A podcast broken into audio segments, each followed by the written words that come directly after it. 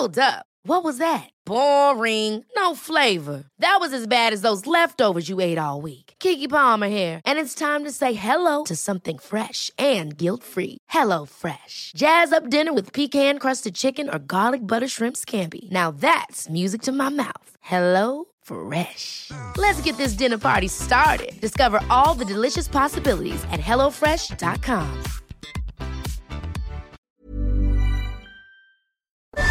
Esto es República H.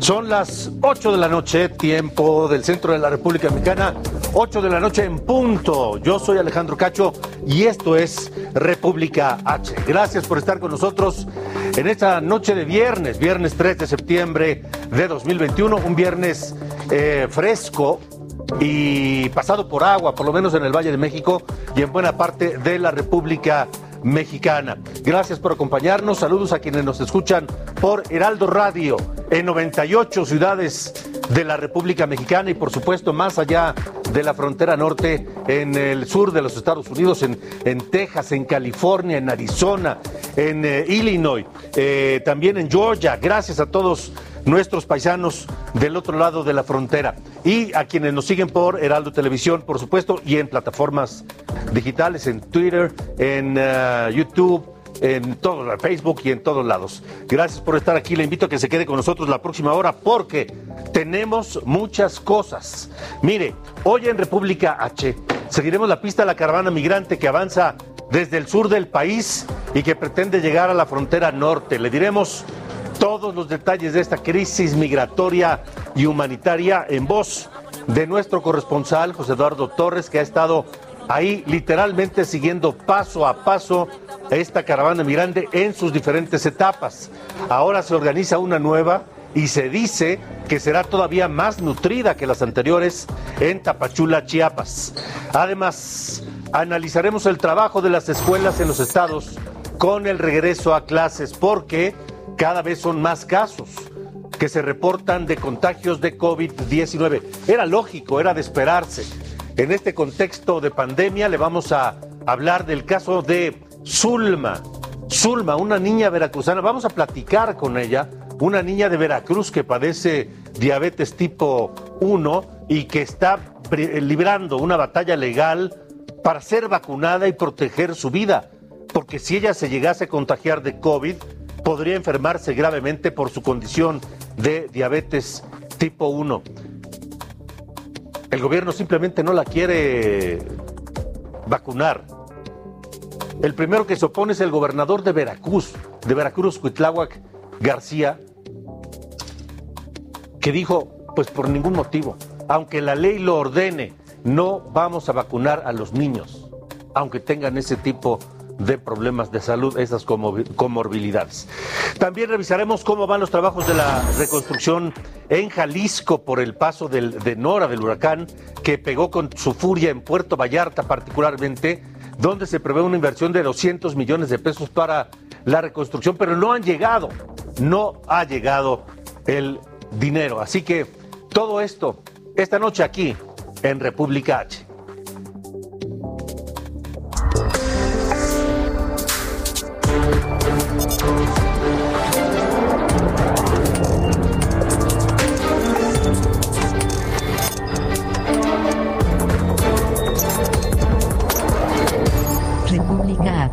Con Alejandro Cacho.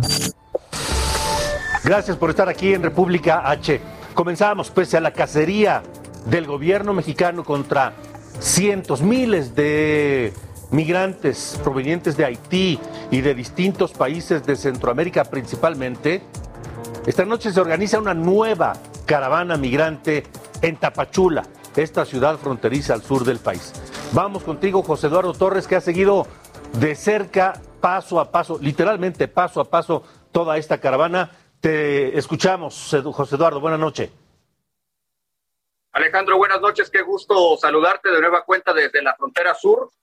Lloviendo esta noche de viernes, pero vaya tormenta la que se viene para las próximas horas en esta parte de territorio chapaneco mexicano, luego de que migrantes anunciaran la salida de una nueva caravana migrante. Estaba contemplado que pudiera pasar o no, estaban titubeando, pero han decidido que por fin van a salir en caravana aproximadamente a las seis de la mañana desde el Parque Central de Tapachula con destino a lo que ellos denominan el sueño americano. Sin embargo, hemos conocido todas las vicisitudes que ha habido en torno a esta situación. Cuatro caravanas ya que fueron contenidas, que fueron desintegradas con mucha violencia por parte de la Guardia Nacional y el Instituto Nacional de Migración y que ha dejado a la deriva a cientos de migrantes por carreteras y oscuridad de Chiapas. Vamos a escuchar algunos de los testimonios de los migrantes que han estado llegando al Parque Central desde las cuatro de la tarde para pues eh, empezar a formar este bloque de personas que eh, mañana a primera hora saldrán en caravana. Vamos a escuchar a este ciudadano nicaragüense, William Platas, que nos comentó lo siguiente acerca de su país y por qué emigró. Por eso todos andamos inmigrando, somos inmigrantes Nicaragua aquí anda también y nos agarraron y nos tuvieron detenidos tres días en una cárcel. O sea, aquí la gente está pasando por penumbras, nadie come, nadie bebe, si no tenemos nada de dinero acá, lo que nosotros andamos buscando es el sueño americano de llegar donde nuestras familias, allá donde están. Mi propósito es llegar a Canadá, donde está mi papá, mi familia, allá vive todos ellos. El país de Nicaragua está muy golpeado por la presidencia, de igual manera muchas personas han muerto, por eso nosotros andamos huyendo de igual manera. Todos estamos sufriendo acá. ¿Tú te vas en caravana como de lugar? Claro que sí, yo ya había salido en la primera caravana y me cogieron, pero ahorita si sale una mañana, mañana mismo me voy. ¿Tu nombre, claro que sí, mi nombre es William Plata, nicaragüense.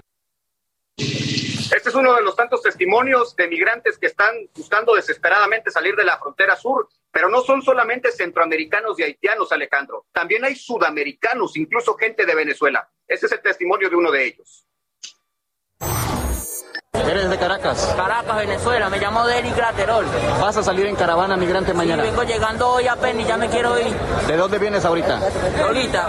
¿Cruzaste Guatemala por dónde? Guatemala. ¿Y ahora cuál es tu intención? ¿Salir mañana en caravana y llegar a dónde? Porque aquí no me pienso quedar, jefe. Hay gente que, aquí gente que tiene cuatro meses, eso no es justo. ¿Cuál es tu intención, amigo? ¿Llegar a dónde? Llegar a Canadá o a Estados Unidos. ¿Por qué saliste de tu país? Por la situación económica que hay, la dictadura que hay en Venezuela, eso, eso no es justo en ningún lado. Pero no se quieren quedar en Son México. países corruptos. Son países corruptos. Vamos en contra del presidente Maduro, que cómo nos Sí. hace eso. Ah, nosotros somos una gente, gente del país, nosotros es el país más rico que puede haber petróleo. Ah, y cómo nosotros vamos a estar aguantando hambre. Ah, no tener trabajo, trabajar tres meses, pa- pa- tenemos que trabajar tres meses prácticamente para, para comprar un pedazo de carne. Y las historias como estas que nos has presentado, José Eduardo, se cuentan por miles allá en la zona sur, eh, en preparación de esta caravana que será mucho más robusta y sólida que las anteriores.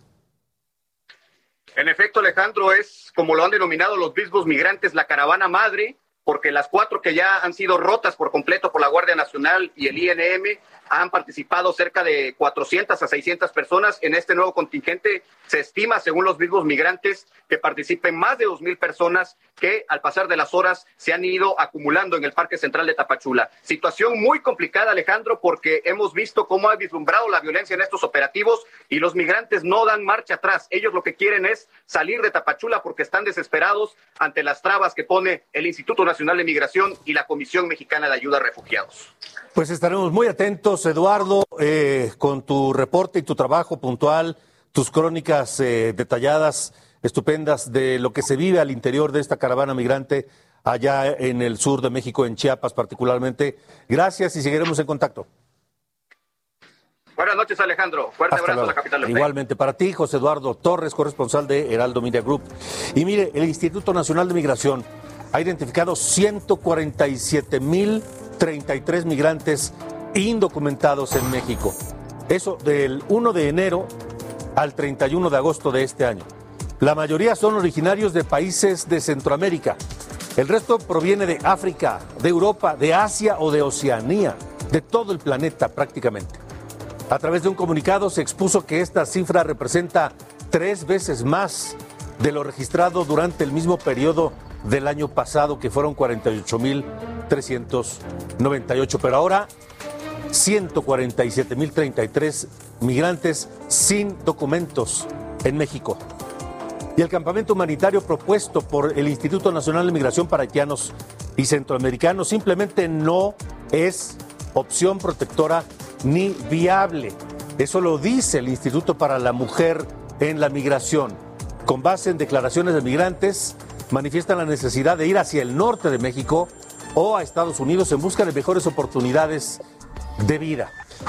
En lo que va de este 2021, el Instituto Nacional de Migración también ha rescatado a 19.162 víctimas de tráfico de personas de diferentes nacionalidades, 19.162. Esto durante operativos 318 probables delincuentes, traficantes de humanos, han sido puestos en eh, disposición de las autoridades, porque hay que decirlo también, este drama, esta crisis humanitaria, no se puede entender sin la parte oscura.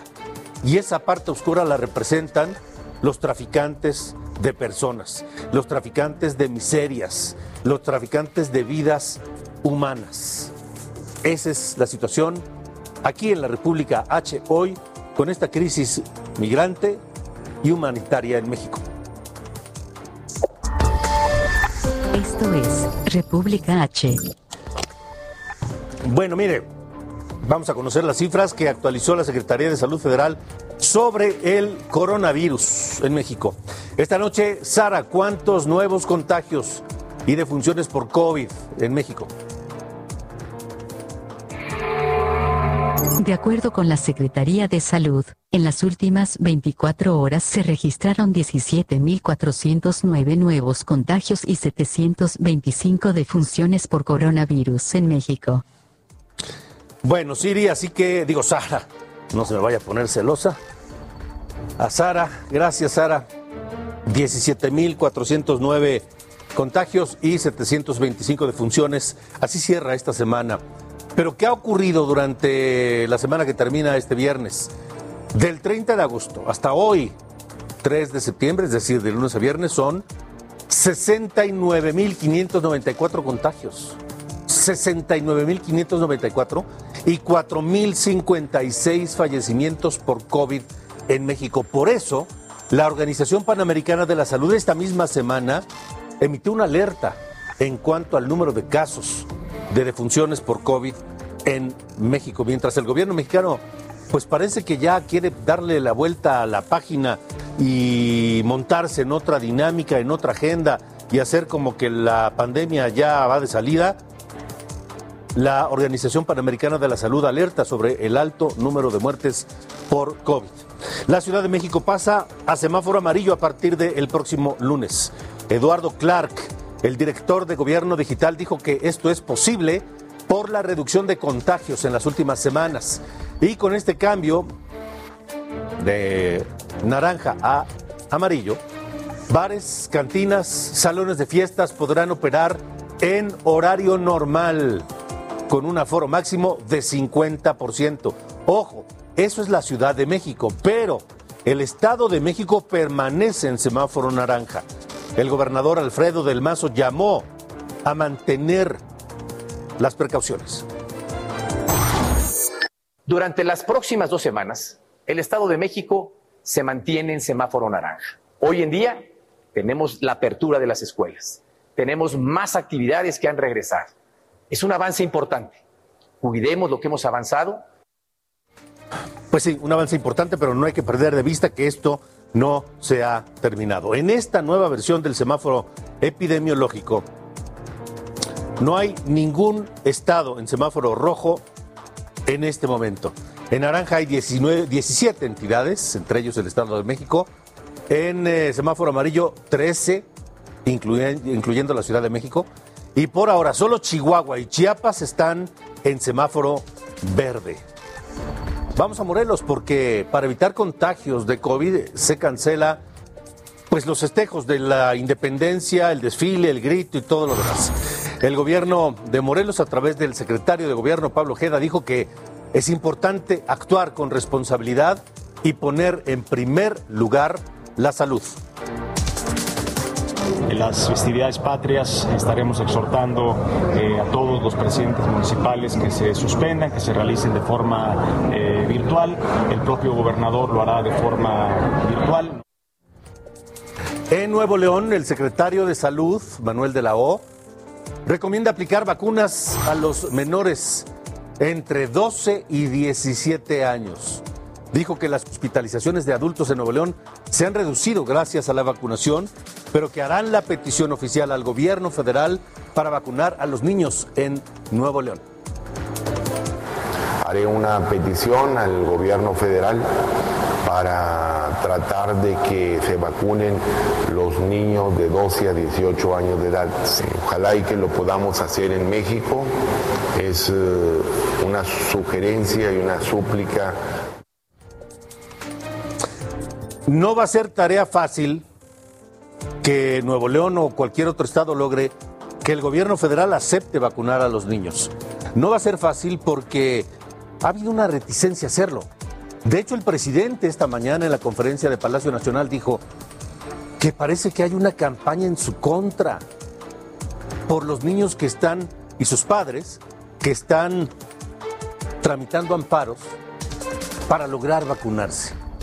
Mire, hoy, resalta el caso de Zulma, Zulma González García. Ella es de Jalapa, Veracruz, tiene 12 años y a sus 12 años vive con diabetes tipo 1 y sabe que en su condición es más vulnerable frente al COVID. El año pasado, el 30 de abril, cuando en una conferencia remota Hugo López Gatel se reunió con varios niños en el país, pues eh, esto fue lo que le dijo López Gatel a Zulma, en particular sobre la vacunación. Hola, doctor Gatel. ¿Me recuerda? Soy Zulma, de Jalapa, Veracruz. Soy la niña que vive con diabetes tipo 1 y en abril del año pasado usted me dijo esto.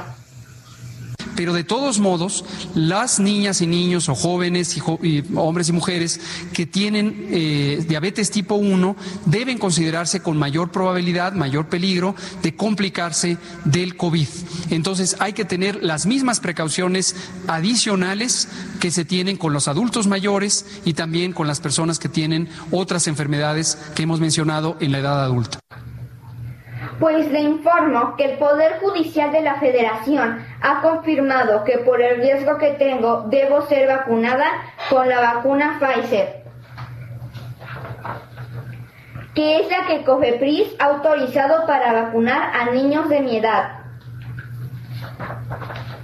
Por su parte, la Organización Mundial de la Salud recomienda que al igual que otros grupos de alto riesgo, a los niños de 12 a 15 años con comorbilidad que incrementa significativamente su riesgo de padecer COVID-19 grave, se les puede ofrecer la posibilidad de vacunarse. Y la misma OMS menciona que la diabetes es una comorbilidad y que por ello se puede uno enfermar gravemente de COVID. Pero el día de hoy, primero de septiembre, después de estar una hora en la cochera del secretario de Salud de Veracruz, junto a unos baños públicos, lugar donde me he sentido más expuesta al virus durante toda esta pandemia, a pesar de los argumentos expuestos, me dicen que no me pueden vacunar porque no estoy en riesgo, que así lo indicó el gobierno federal. Por lo tanto, solicito a usted que me indique la ciudad, el día, la hora y el lugar donde me puedan vacunar y así poder llevar una mejor vida. Gracias y saludos. ¿Qué tal Zulma, eh? ¿Qué tal Zulma? Este mensaje, este video de Zulma a través de redes sociales le ha dado la vuelta al país y ha despertado muchas voces de apoyo para ella, pero el gobernador de Veracruz, al gobernador de Veracruz no le importa. Mire lo que dijo hoy. No vamos a ser irresponsables en aplicar una vacuna hecha para adultos a un menor de edad. Un doctor que proceda así tendrá que ser cuestionado y tendrá que retirársele el permiso. No vamos a actuar de esa manera tan irresponsable solamente por tener una cuestión mediática. Para el gobernador de Veracruz es irresponsable, pero ya las autoridades de la salud internacionales han recomendado esa vacuna para niños con morbilidades. Esta noche le agradezco a Zulma, Zulma González García, a su padre Alejandro González Sánchez, a su madre Zulma García Hernández, que estén con nosotros aquí en República H. Le saludo, mamá Zulma, Zulma pequeña, ¿cómo están? Buenas noches. Buenas noches. Buenas noches. Primero que nada, ¿qué, ¿cómo estás, Zulma? Bien, gracias. ¿Cómo te sientes? ¿Qué sientes de escuchar lo que dijo el gobernador? ¿Y qué sientes de escuchar lo que dijo el presidente hoy en la mañana de que era una campaña en su contra? Pues es una decepción porque yo de verdad pensé que iban a apoyar mi causa para vacunarme porque ya no es nada científico, las pruebas ya están hechas y están transformando esto en algo político y ya no en algo de salud. Me están prohibiendo uno de mis derechos. Sin duda, sin duda alguna. Eh, Zulma, tú, tú padeces diabetes tipo 1 eh, y ante esta pandemia y en tu condición, ¿tienes miedo? Mm, pues sí, sí, sí tengo miedo del COVID porque conozco a personas, conozco a personas que, niños y personas grandes que viven también con diabetes tipo 1, que se han contagiado de COVID y que les ha ido muy mal y a otros que les ha ido normal. Pero pues cada cuerpo es distinto y yo no sé cómo vaya a reaccionar el mío. Entonces sí le tengo miedo al virus, le tengo miedo a la pandemia, porque pues por mi condición mi riesgo aumenta un poco más. Sí. Zulma, mamá, gracias por estar también aquí en República H. Usted es abogada eh, y supongo que además de, de ser madre, como abogada debe, sentir rabia por ver esta reacción de, del gobierno del estado de Veracruz y de lo que dijo el presidente y hasta donde entiendo no han recibido ninguna comunicación por parte de Hugo López Gatel. Mire, mm, nosotros, eh, como dijo Zulma, la condición eh, es un poquito más complicada que de un niño que no vive con diabetes o con una con otra condición. Entonces Zulma cumple sus 12 años y nos pide de regalo pues su vacuna. O sea, aunque no lo crean, pues ya, entró a la edad y dice, bueno, creo que ya me puedo vacunar. Entonces, eh, el día lunes promueve un amparo para que sea vacunada. El mismo lunes le conceden su suspensión de plan Lisa, y le dicen, este, y le notifican a las autoridades que deben de cumplir en 24 horas la vacunación, pues que la deben de vacunar. El día martes no tuvimos ningún contacto, ninguna respuesta, nada. El día miércoles entonces nos personalizamos en la Secretaría de Salud buscando al secretario de Salud de aquí de Veracruz como autoridad ejecutora, ¿no? Entonces, eh, ahí nos tuvieron por eh, lo que dice el video, lo que, lo que ustedes han visto y escuchado. Y resulta que con nuestra suspensión en mano, pues nos dice el director jurídico de la Secretaría de Salud que no la van a vacunar. Pero también nos dicen mentiras. O sea, esto ha sido puras mentiras. Eh, nos dijo él, eh, ahí en donde nos recibió, no sé, o sea, no, no, ven en la pandemia el riesgo en dónde se encontraban, en dónde nos encontramos, pues ahí nos atendió y nos dice que ellos le tenían que dar cumplimiento al, a la suspensión. Digo, sí, pero ¿cuándo se la van a dar? Porque eso ya casi son 48 horas. Entonces, en la suspensión dice que tiene que ser valorada, ¿no? Para, pero valorada es, por ejemplo, cuando vamos nosotros a vacunarnos o cuando fuimos a vacunarnos, que no lleves temperatura, que no, que obviamente no tengas COVID, eh, eh, que si has tenido presión alta, lo que nos han preguntado, ¿no? Y, y, eh, pero ojo, ahí estuvimos en un área de hospitales, son varios hospitales de, varias especialidades. Entonces dice que la tenían que valorar, que la tenían que mandar con médico, entonces que él había hecho unos este, oficios y unos trámites para ello. Y yo le dije, estamos en la área de hospitales, ¿por qué no la evalúan acá y de una vez la vacuna? No, no, no, que él ya te tenía que dar la contestación al juzgado y que ya lo había hecho. Le digo, bueno, permítame una copia porque yo estuve allá y eso, yo, eso no había o no existía en, el expediente. La cuestión es que regresamos al, juzgado y digo, bueno, si ya la tienen que valorar, pues de una vez de ahí, ya que la sacamos, ella, ella no sale. O sea, ella no sale porque este... Por el riesgo, claro. Por el riesgo, ¿no? O sea, tratamos de... Ahora, eso no implica que porque ella no salga y se pueda contagiar, yo me puedo contagiar y le puedo traer el contagio a ella, igual su papá y su hermano. Entonces, eh, no nada más es de que si ella sale y la tengamos que tener en casa, como, como lo han dicho las autoridades, pues si lo quieres sacar, pues va a ser tu responsabilidad. No. Déjeme, no, no, no, déjeme, señora Zulma, tengo que hacer una pausa. Está también con nosotros el, el, el padre de Zulma, el, el biólogo Alejandro eh, González, en, con quien quiero platicar un momento más, porque él como profesionista de la biología, profesional de la biología, sabe los riesgos o no riesgos de la vacuna para Zulma, porque el gobernador veracruzano lo único que ha mostrado es una enorme ignorancia. Déjenme hacer una pausa y regreso con ustedes, por favor. Estamos en República H, regresamos.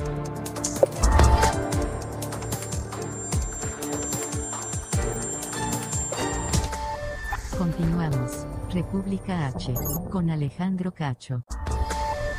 Regresamos. República H, con Alejandro Cacho.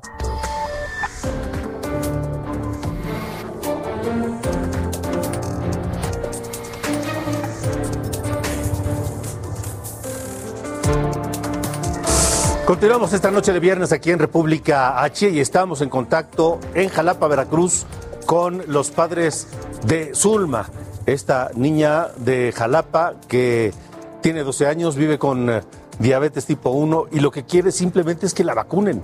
No pide otra cosa más que la vacuna. Su padre, el biólogo Alejandro González, está con nosotros también eh, y, yo le agradezco que nos acompañe y le quiero preguntar, ¿qué riesgos ven ustedes en eh, vacunar a Zulma, don Alejandro?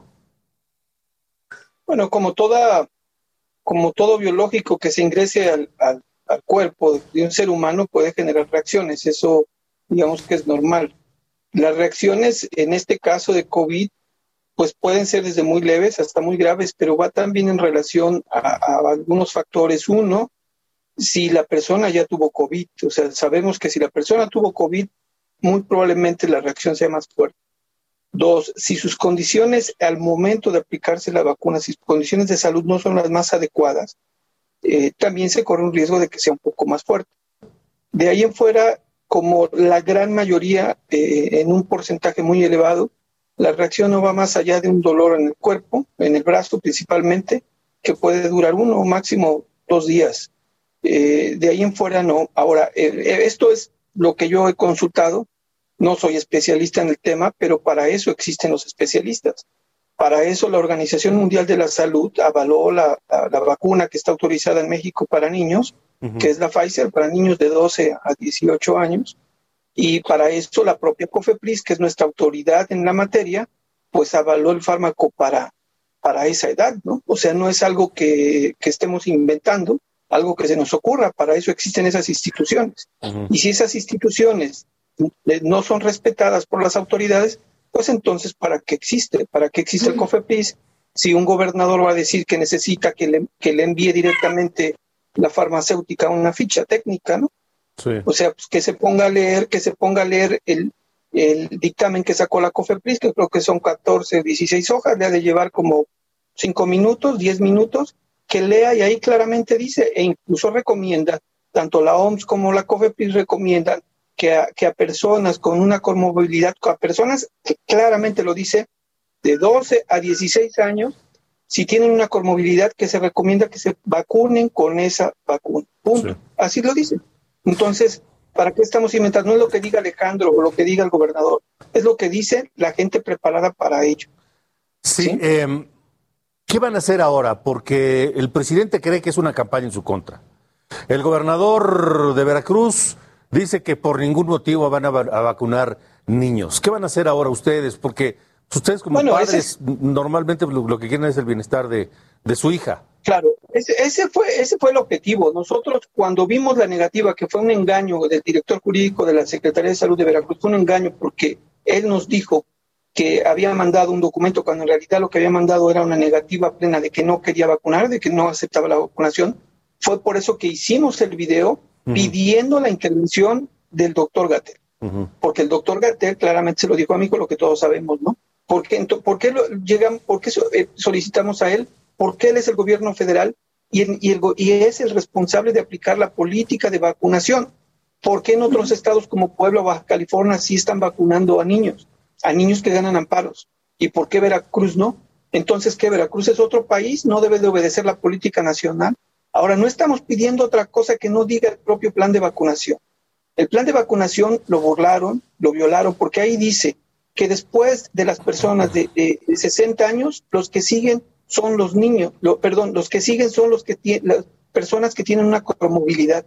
Antes de los de, de, de 40 a 49 años, antes del personal educativo. ¿Por qué no fueron llamados? Esa es la pregunta, ¿por qué no fueron llamados y se pasaron de los 60 a los 50, a los 40, a los 30 y aquí vamos, ya, ya vacunaron a los de 18? Sí, claro. Ellos mismos, ellos mismos violaron el, el plan de vacunación. ¿sí? Entonces, este, no entiendo por qué hay varios países en, en México, ¿no? O sea, Monterrey hoy lo solicita, Sí. el Congreso de Oaxaca lo solicitó, Baja California vacuna, o sea, y Veracruz dice no por mis pistolas, o, o no entiendo cómo funciona esa política. Entonces, ¿qué vamos a hacer? Pues como se lo comentaba la abogada, vamos a seguir el juicio por un lado, este, lo, lo, lo, lo vamos a atender. Ahora ya no tenemos que tratarlo aquí en Jalapa, ahora lo que tenemos que tratar en Boca del Río, a 110 kilómetros, hay que estarnos desplazando, y, y, y creo que eso no es correcto. Pues eso no es correcto. No estamos Sí. pidiendo otra cosa más que el derecho a la salud de mi hija. Claro. Pues nosotros vamos a seguir muy atentos con eh, eh, pendientes del caso de Zulma. Si nos permiten, por- por- les, les pedimos por favor mantener la comunicación en los próximos días para ver en qué, en qué termina todo este asunto. Por lo pronto, yo les quiero agradecer. Zulma, te felicito otra vez. Zulma, mamá, don Alejandro, gracias por haber estado en República H. Vamos a seguir en contacto. Gracias a, a todos ustedes. Son las eh, 8 de la mañana de la noche con 35 minutos. Vamos a cambiar de tema. Vamos a hablar ahora de un caso que pues llama poderosamente la atención porque el exgobernador de Chihuahua, César Duarte, acusado de distintos delitos y actualmente preso en Florida esperando extradi- extradición a México, eh, envió una carta, le envió una carta a su perseguidor, al todavía gobernador de Chihuahua, Javier Corral. En esa carta lo acusa de mentiroso por los casos abiertos en su contra. La carta está firmada en eh, fechada en Miami, Florida, donde está preso, sujeto a un proceso de extradición, y eh, el día 1 de septiembre, y la carta pues acusa a Corral de ser un fraude como mandatario, pero no solo de eso también. Dice que es una desgracia para los chihuahuenses confiar su futuro en las manos de Javier Corral Jurado, quien resultó una gran mentira en sí mismo. Es una carta larga de más de 10 cuartillas de donde hemos extra- extraído algunos segmentos nada más. Dice César Duarte, Javier Corral, eres un mentiroso. Siempre ocultaste perversamente que naciste en el extranjero, por lo cual nunca debiste asumir cargos públicos. En otra parte, César Duarte asegura, solo te podríamos entender como un ser estéril en tus 30 años como legislador local y federal.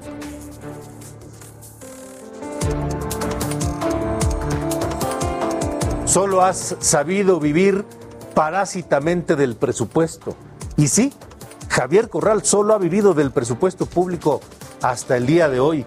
Convertiste nuestro gran estado en un campo de persecución, venganza y corrupción gracias a tu ineptitud y mezquindad contra todo el que te resulta incómodo. En mi contra, fabricaste una campaña de linchamiento basada en mentiras y violando todos los derechos.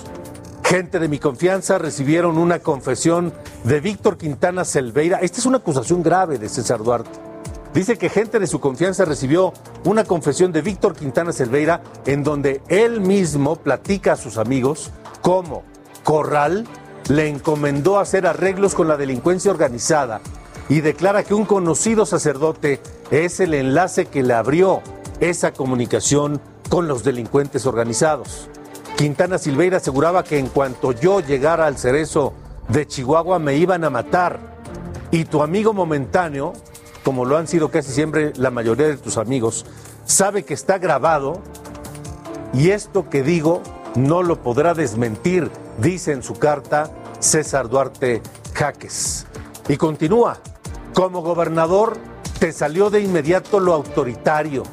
No sé si por tu complejo de inferioridad o por tu obsesión de poder. La denominada nómina secreta fue, es y será solo una fijación mental con beta mediática inventada por ti. Yo nunca tuve una nómina secreta. No te bastó denostar a los actores políticos de todos los partidos, sino que te atreviste a difamar, denostar y amenazar a líderes religiosos importantísimos de nuestra comunidad, como lo son nuestros obispos. A cinco días de tu salida, gran favor, ahí, ahí está mal escrita, pero así viene la carta, así, así está traducida, pero dice, gran favor le harías al Estado si demuestras esa falsa nómina o te disculpas con todos aquellos y con quienes a ellos guían o ellos representan. Javier, de honrado no tiene nada, menos de demócrata. Usaste al gobierno para saciar su amargura, venganza y revanchismo, nunca para el beneficio de los chihuahuenses. Solo eres una triste simulación, dice César Duarte a Javier Corral. Y continúa. Corral, además de mentiroso y mezquino, deja postrado de rodillas al Estado ante la inseguridad, endeudado con más de 64 mil millones y un déficit de 14 mil millones y sin obras, caída la inversión, el empleo. Y no digas que es por el coronavirus, de plano, ser inepto es la peor corrupción, le dice César Duarte a Javier Corral. Y sentencia, el tiempo nos dará la razón y el juicio de los chihuahuenses será implacable. Tus acusaciones contra mi persona tendrán que ser probadas en los tribunales, no los que tú manipulas a capricho, pero lo que ya quedó claro es que usted, señor gobernador, solamente se dedicó a la holgazanería y la mentira. Eso ya nadie lo duda, pues gobernar desde los campos de golf o las canchas de tenis es lo suyo. Por todo esto, Javier Corral, fuiste un verdadero fraude y hoy estás desesperado por conseguir dónde seguir viviendo del erario, sobre todo te urgen fuero y protección por la gran cantidad de delitos que cometiste en tu paso por el gobierno de Chihuahua. No te deseo nada malo. Ojalá que los juicios que se te atribuyan sean justos y eficaces, que rindan frutos de justicia a nuestra gente y no solo el show ilegal y sin escrúpulo alguno que intentaste tan cobardemente contra un servidor y mis colaboradores. Así cierra la carta César Duarte Jaques en contra de Javier Corral, que, por cierto, la carta está fechada el 1 de septiembre y Javier Corral, hasta hoy, 3 de septiembre, no ha dicho una sola palabra. Continuando con Chihuahua, la Fiscalía Anticorrupción de ese estado archivó la carpeta de investigación por cohecho y uso indebido de atribuciones contra Maru Campos la gobernadora electa que está por tomar posesión del cargo la próxima semana. Esta acción legal ocurre sin que se haya podido realizar la primera audiencia de vinculación a proceso. De esta forma, ya Maru Campos llegará a protestar como gobernadora de Chihuahua sin ningún pendiente legal. Vamos a cambiar de tema. Son ya 18, 18 los municipios de Jalisco que declararán emergencia por los daños del huracán Nora. El gobernador Enrique Alfaro hizo un recorrido por las zonas afectadas y estima que necesita más de 350 millones para la reconstrucción. Dijo que ajustará recursos de todas las dependencias estatales y destinará la mayor cantidad para reparar los daños. Pidió al gobierno federal acelerar la ayuda. Allí en Jalisco, Puerto Vallarta es uno de los municipios más afectados por Nora. El gobernador Alfaro calcula que la reconstrucción costará más de 200 millones de pesos y se comprometió a seguir apoyando a esta reconstrucción. Saludo a Fernando Martínez Guerrero, presidente de Cihuatlán, otro de los eh, municipios muy golpeados por Nora. Así que, eh, presidente municipal, gracias por estar aquí en República H.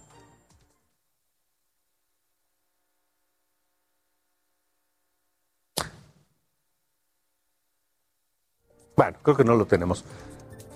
Vamos a otra cosa, vamos a cambiar de tema porque el gobernador interino de Tabasco, Carlos Merino, confirmó que se han detectado contagios de COVID-19 durante esta primera semana de regreso a clases. Explicó que a través del programa LOLI, que es un programa piloto de detección de COVID a través de paletitas, que no son paletitas, sino son hisopos en formas de paleta, se confirmaron ya algunos casos en niños y en adultos allá en Tabasco. En Colima se detectaron cuatro casos sospechosos de COVID en escuelas, de los que uno ya fue confirmado. Se cumplió una semana del regreso a clases y el secretario de Educación, Jaime Flores, dijo que estos casos se registraron tres en escuelas públicas y uno más en un colegio privado allá en Colima. Mientras, una escuela de Jalapa, Veracruz, suspendió actividades luego de detectarse un contagio de COVID. Aunque la Secretaría de Educación no ha emitido comunicado alguno sobre este caso, la secundaria número 3 no recibió más alumnos desde ayer, luego de que una maestra que apoyaba en el filtro sanitario dio positiva a la prueba. Y son, ojo, 99, 99 casos sospechosos de COVID en distintas escuelas del Estado de México. En opinión de la Secretaría de Educación del Estado, expuso que dichos casos se tratan de transmisiones comunitarias, es decir, que no se dieron al interior de las instituciones. Eso allá en el Estado de México. La Secretaría de Educación de Jalisco detectó que tres secundarias no acataron los protocolos correspondientes para cuando se presentan casos positivos de COVID-19. Por ello, inició revisiones en la secundaria 44 de Guadalajara y la 13 de Zapopan, así como la 15 de Guadalajara. Bueno, vamos a otras cosas. El Instituto Nacional Electoral aprobó sancionar a Morena con 4 millones 529 mil 225 pesos por la retención del 10% del salario a servidores públicos de Texcoco y del DIF local cuando la presidenta municipal era Delfina Gómez, que hoy es la secretaria de Educación Pública. Así lo dijo el consejero presidente del INE, Lorenzo Córdoba. Todo este paquete de recursos de más de 13 millones y medio de pesos que se identificó con la investigación forman parte de la misma trama.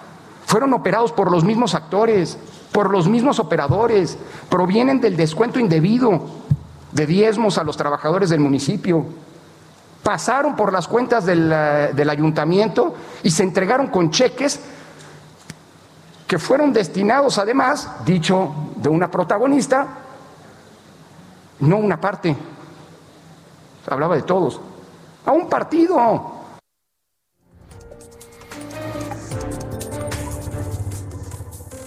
Ya que hablamos de temas electorales, se modificó una disposición del Congreso de San Luis Potosí, quitaron una diputación plurinominal a Morena para dársela al Partido Verde, que se queda con tres curules eh, y se convierte en el último grupo parlamentario de San Luis Potosí. Vamos a Veracruz, donde fue detenida una exdiputada federal por cometer homicidio. Juan David Castilla, tú tienes la información. Buenas noches. Muy buenas noches, Alejandro. Te saludo con mucho gusto desde el estado de Veracruz. Así es, a dos días de culminar su periodo legislativo, la exdiputada federal Azucena fue detenida, fue trasladada al, al penal de Pacho Viejo, municipio de Coatepec, este ubicado muy cerca de Jalapa, a unos 10 kilómetros de la capital del estado. Decirte que eh, esto fue por su presunta participación en el asesinato de su ex esposo, Nicanor Martínez. Él fue candidato suplente del Movimiento de Regeneración Nacional a la alcaldía de Tihuatlán, esto en la zona norte de la entidad. Esta detención se llevó a cabo, eh, Alejandro, en, entre, en un camino eh, localizado entre los municipios de Cazones de Herrera y Tihuatlán, también en la zona, zona norte de la entidad. Decirte, Alejandro, que esta mañana en una conferencia de prensa, el dirigente estatal del Sol Azteca, Sergio Carena Martínez, dio a conocer que este tipo de detenciones son por revanchismo político, toda vez que no es el primer caso en este gobierno estatal que hay una detención de esta magnitud. Además, ocurre a unas horas después de que pierde fuero constitucional esta legisladora del Partido de la Revolución Democrática. También comentarte que el gobierno del Estado mantiene una postura de que este hecho no tiene índole político. Sin embargo, pues hay ya varios casos, como te comentaba, por ejemplo, destaca el caso polémico de eh, Rogelio Franco Castán, exsecretario de gobierno en el bienio de Miguel Ángel Yunes Linares, que también fue detenido esta, esta situación se dio en la ciudad de Tuxpan, eh, en primera instancia por eh, señalamientos en su contra, por una denuncia por violencia familiar en agravio de su esposa. Ese día de la detención eh, forcejeó con algunos policías ministeriales y ahí le imputaron el delito de ultrajes a la autoridad. Esta situación se da también este, en un contexto de varias detenciones del Partido de la Revolución Democrática. Eh, decirte que en este momento, pues, está a la espera de que continúe la audiencia se aplazó, de hecho, para el martes próximo de la, de la siguiente semana para saber si es vinculada o no a proceso por estos delitos que te comentaba. De acuerdo, muy bien. Juan David, estaremos pendientes. Gracias por la información desde Veracruz. Vamos ahora a Oaxaca. Hasta luego, buenas noches. En Oaxaca, seis magistrados del Tribunal Superior de Justicia fueron demandados por usurpación de funciones. Simplemente no se quieren ir del cargo. Su abogado también fue demandado porque los amparó varias veces para quedarse en sus puestos. La demanda penal la interpuso ante la Fiscalía General de la República. Y de Oaxaca vamos a Michoacán. Maestros se manifestaron para exigir que se les pague. Pertenecen a la sección 18 de la Coordinadora Nacional de Trabajadores de la Educación. Charbel Uso, tú tienes toda la información. Te saludamos. Buenas noches. ¿Qué tal? Buenas noches. Así es, este viernes, maestros de la Coordinadora Nacional de Trabajadores de la Educación en Michoacán se manifestaron en la mayoría de las presidencias municipales con eh, la exigencia de que el gobierno del estado eh, pues pague a cerca de 30 mil trabajadores de la nómina eh, educativa estatal. A estos profesores de la CENTE se les adeudan las quincenas del mes pasado eh, por lo que en esta semana han intensificado sus protestas, además de esta manifestación de hoy en las alcaldías. En días pasados también tomaron eh, casetas de peaje, bloquearon carreteras e incluso eh, prendieron fuego a dos vehículos de repartidores de empresas. también mantienen desde el pasado 31 de julio un bloqueo en las vías del tren en la localidad de Calzoncin, en el municipio de Uruapan y bueno, también optaron por no iniciar el ciclo escolar y bueno, eh, con esta misma consigna de exigir los salarios, eh, trabajadores del Poder Judicial del Estado de Michoacán también se fueron a paro esta semana. Eh, son cerca de 2.500 empleados los que tampoco han recibido la quincena última del mes pasado. son cerca de 750 millones de, pesos de pesos los que se les adeuda y bueno, responsabilizan de, eh, este, de esta problemática al gobierno de Michoacán, ya que eh, pues ellos, la Secretaría de Finanzas es la encargada de entregar este recurso al Poder Judicial para que puedan pagar los salarios. Esa es la información. Gracias, Charbel. Charbel Lucio en Michoacán. Vamos a un recorrido por la República. Fue liberado el único detenido dentro de las investigaciones que se abrió por el asesinato del exgobernador Aristóteles Sandoval, ocurrido el 18 de diciembre pasado. Se trata de Raúl N., quien fue detenido tras ofrecer dinero a elementos de la fiscalía cuando intentaba escapar en un vehículo. La Fiscalía General de la República detuvo al excoordinador de abastecimiento y equipamiento del IMSS en Oaxaca. Lo acusan del uso indebido de atribuciones y facultades. Severiano Diego S. celebró indebidamente un contrato para adquirir equipo médico. Asimismo, pagó más de 15 millones de pesos que afectaron el patrimonio del Instituto Mexicano del Seguro Social.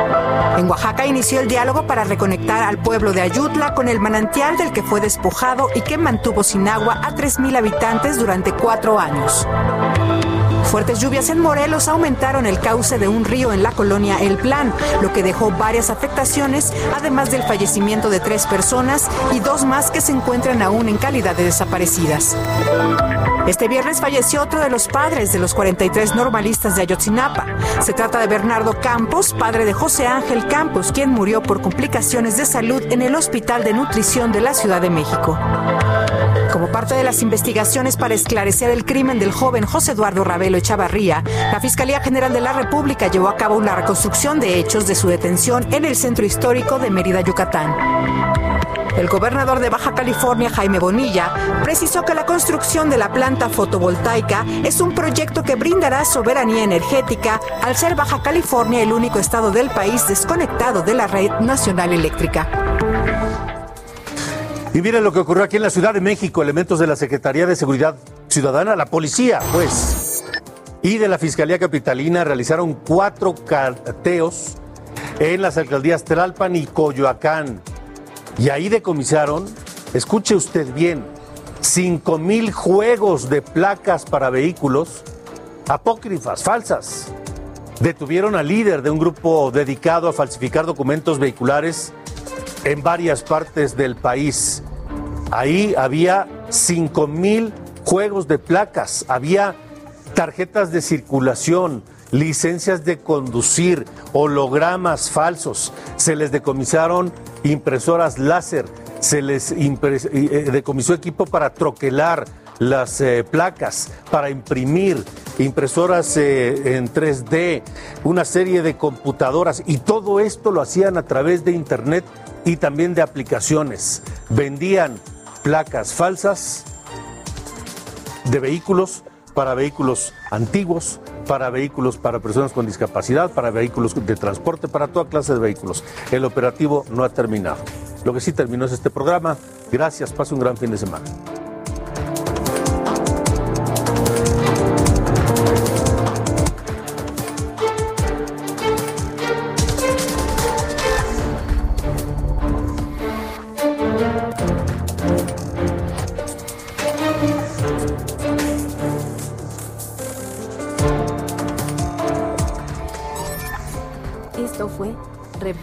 H con Alejandro Cacho. Ever catch yourself eating the same flavorless dinner three days in a row? Dreaming of something better? Well, HelloFresh is your guilt-free dream come true, baby. It's me, Kiki Palmer. Let's wake up those taste buds with hot, juicy pecan-crusted chicken or garlic butter shrimp scampi. Mm. Hello Fresh. Stop dreaming of all the delicious possibilities and dig in at HelloFresh.com. Let's get this dinner party started.